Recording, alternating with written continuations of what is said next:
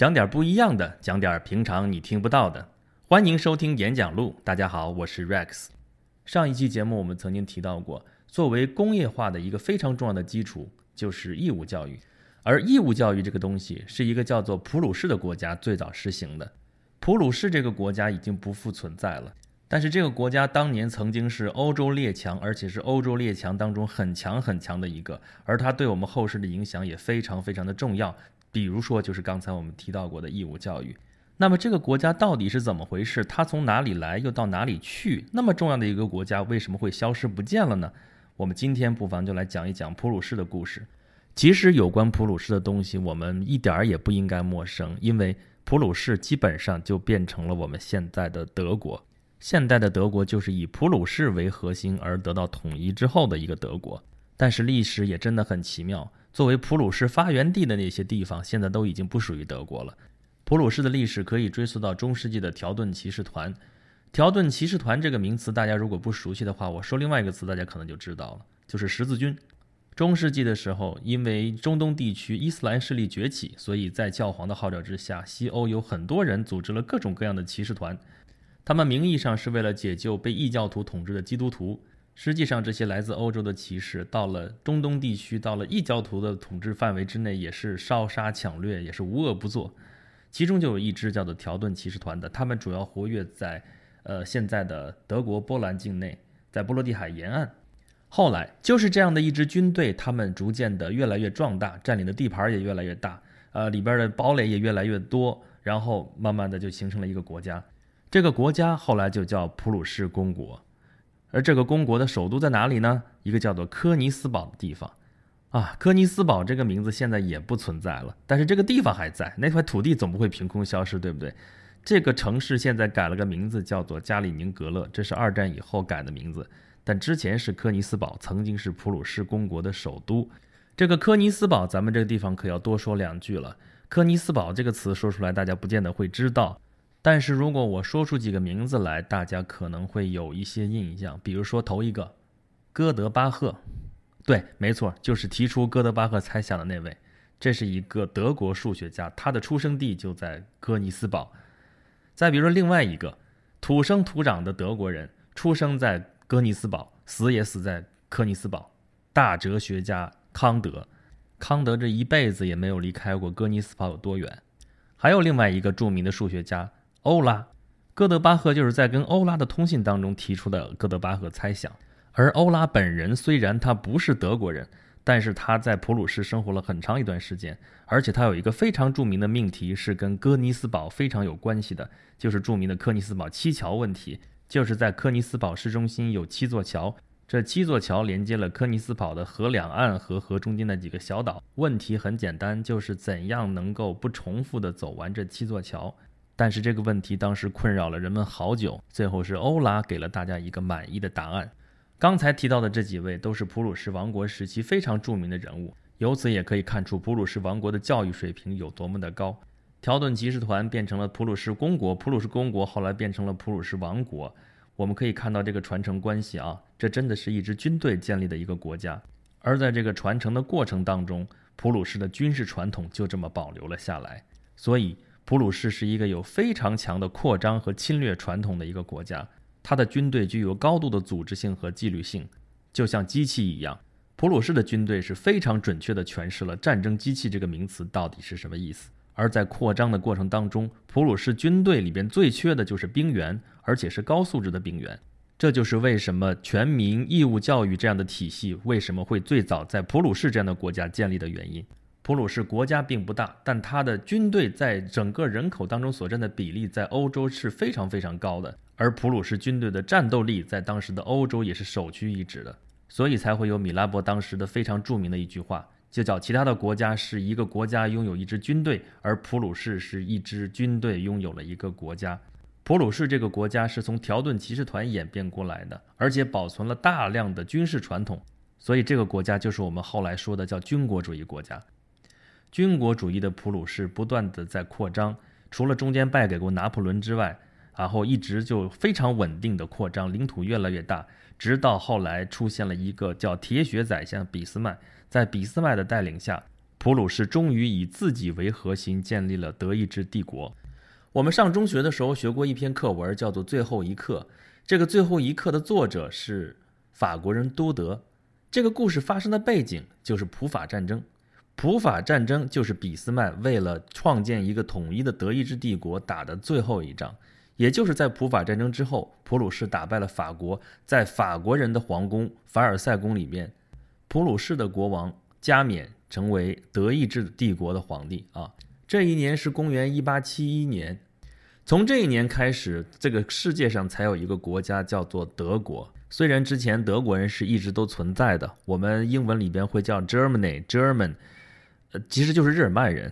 然后说德语的人，我们会说他是德意志人。但是之前的历史这么几千年都没有一个国家叫做德意志什么什么什么国家，只有这个时候开始，德国获得了统一，才有一个民族国家叫做德意志帝国。那么回到最后一刻的那个场景当中，我们可以想一想，当时那个课文里面都讲的是什么故事？普法战争，法国人战败了，连拿破仑三世皇帝都被普鲁士军队给俘虏了。然后刚才讲了。普鲁士人，普鲁士的国王在法国人的皇宫里边加冕，加冕为德意志帝国的皇帝，而且还割占了法国的阿尔萨斯和洛林。然后最后一刻就是在讲说，阿尔萨斯和洛林就要被德国人占领了，今后在这片土地上不会再教授法语了，而是在教授要教授德语。然后当地的老师就跟学生说：“这是我要给你们讲的最后一堂课了。”这堂课讲完之后，你们就不能再学法语了，而你们要记住，法语是世界上最美的语言，如何如何如何。其实这个故事从头到尾都是虚构的。当时被占领的阿尔萨斯和洛林地区，是不是就以后就不能讲法语了呢？这个其实是不准确的。但是这个故事却是很合格的。为什么用“合格”这个词呢？是因为这个故事是非常契合当时的那个历史潮流的。是什么潮流呢？就是民族主义的潮流。当时民族主义的国家在欧洲大陆上是陆陆续续的建立。这个最后一刻的故事就是非常准确的表达了当时的这样一种环境，就是法国人说，我们都说法语，所以我们应该在一个国家当中生活，我们同文同种，我们都是法国人。但是德国为什么会在这个时候统一呢？也是受了这种精神的鼓舞，说我们这些人，不管我们是普鲁士人，我们是奥地利人，我们是巴伐利亚人，还是我们是哪国，不管是属于哪个大公，属于哪个伯爵。但是我们都是讲德语的人，所以我们就应该在一块土地上生活。所以这个时候，俾斯麦看到了这个大势所趋，所以他站出来说：“我要把所有阻挡德意志统一的所有的力量全部要清扫一遍。他要用铁和血来完成德国的统一，所以人送外号‘铁血宰相’。他怎么干的呢？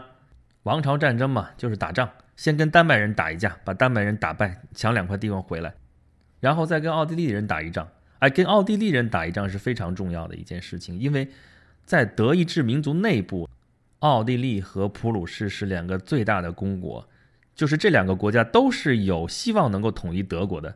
但是奥地利占的地盘有点太大了，他统治下的民族的成分也太复杂了，所以他对于德意志统一这件事情其实是有点三心二意的。相比之下，普鲁士人就纯粹的多，纯种的日耳曼人。所以普鲁士打败了奥地利，那么以后在德国人内部说什么事情的时候，那就是普鲁士说了算。再之后就是普法战争。那普法战争是一个什么意义的事情呢？因为当时法国是一个传统的欧陆强国，啊，老牌的一个列强，打败了法国，那么在欧洲大陆上就没有人再敢插手德国统一的事情，那么普法战争也就成了德意志帝国诞生礼。这个时候诞生的帝国被称为第二帝国。那有第二帝国，就表示之前曾经建立过第一帝国，对不对？第一帝国实际上指的是公元十世纪的时候由奥托一世建立的神圣罗马帝国，但其实这个国家跟罗马帝国之前一点关系都没有。他后来叫日耳曼人的神圣罗马帝国。我们伟大的革命导师曾经嘲笑过他，说这个国家既不日耳曼，也不神圣，也不罗马，它其实就是一堆大大小小的国家凑在一块儿的一个松散的联合体。就这么松散的一个玩意儿，最后还是被。拿破仑给解散了，普鲁士一开始跟欧洲大陆上的其他国家一样，被拿破仑打的是大败亏输。后来是在俄国人、英国人这些盟友的支持之下，才算是反击成功，把拿破仑给赶到了大西洋上的岛上去了。但是法国人和德国人之间的事儿可是没完，普法战争法国人被打的大败，德国人却是鸿运当头。啊，德国人之前一直是在神圣罗马帝国也好，在那个互相之间邦国之间内斗也好，都是在打内战。但是自从德意志帝国统一之后，他们打开国门一看，说这时候世界的潮流就是殖民主义，所以我也要去找殖民地。但是放眼一望全球，发现殖民地能让他去找的已经不多了。难得有几个还没有被欧洲列强所占领的地方，就很少有。比如说，他们绕了大半个地球跑到东方来，找到一个海湾，说这个地方不错，我占下来吧。这就是胶州湾，也就是青岛那个地方。但是像这样的地方都已经很少了。